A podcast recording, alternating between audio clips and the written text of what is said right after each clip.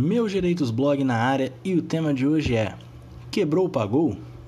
Você alguma vez se deparou em algum estabelecimento comercial com uma placa que dizia Quebrou pagou? Essa prática é muito comum no comércio em geral. Porém, você sabe se ela é legal? Se você é realmente obrigado a pagar?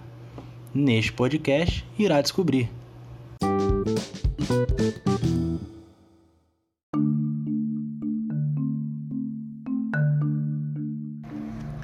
A princípio, a resposta é não.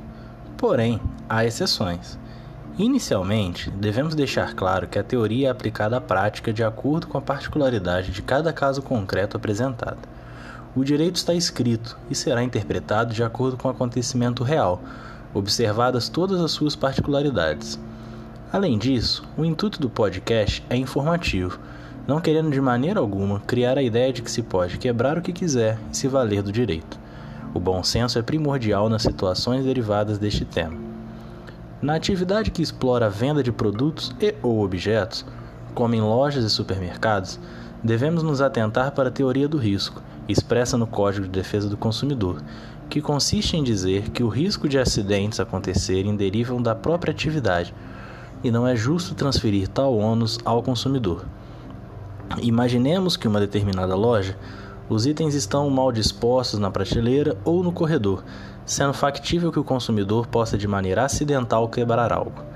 Ou ainda que o ambiente não apresente a segurança necessária para o consumidor transitar tranquilamente e realizar as suas compras. Nestes casos, o consumidor não irá assumir o pagamento do bem danificado de forma acidental. A relação é de consumo, logo, o Código de Defesa do Consumidor sobrepõe o Código Civil, que claramente exprime que quem causa dano a outrem deve indenizar. Porém, há um entendimento que, caso a loja, de forma visível, clara e objetiva, avise o consumidor para não tocar ou manusear tal produto e o consumidor o faça e quebre, ele terá que arcar com prejuízo, uma vez que não respeitou o aviso do comércio.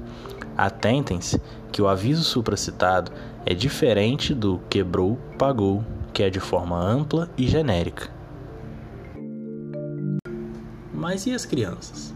Essa é uma outra dúvida muito comum e não poderia ser diferente. A regra também se aplica a elas.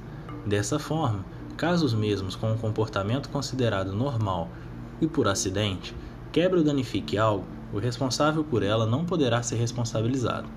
Porém, caso fique evidente a negligência do adulto no dever de cuidado e a culpa da criança, o pagamento deverá ser realizado. Tomemos o exemplo de um local que possui produtos frágeis à venda, local que não é destinado a crianças. Caso o responsável ainda assim a leve e não tome conta da mesma, é justo ser responsabilizado por isso. Em todos os casos, devemos agir com bom senso, uma vez que fazendo valer deste direito, trazemos prejuízo a outrem, e este pode ser tamanho que o comerciante tenha dificuldade de arcar.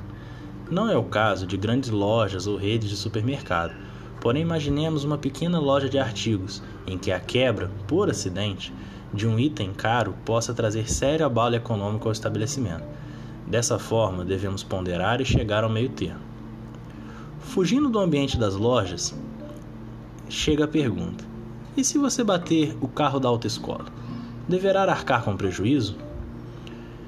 É presumível que, se você coloca um condutor em treinamento para dirigir, ele possa vir a causar um acidente, devido ainda à pouca habilidade e noção a conduzir um veículo. Dessa forma, não há o que se falar em reparação, uma vez que a atividade exercida pela autoescola abrange o risco de possíveis danos derivados da atividade prática. Não só amparado pelo artigo 14 do Código de Defesa do Consumidor, mas também pelo artigo 6, inciso 1 do mesmo diploma, que diz: Artigo 6. São direitos básicos do consumidor. Inciso 1.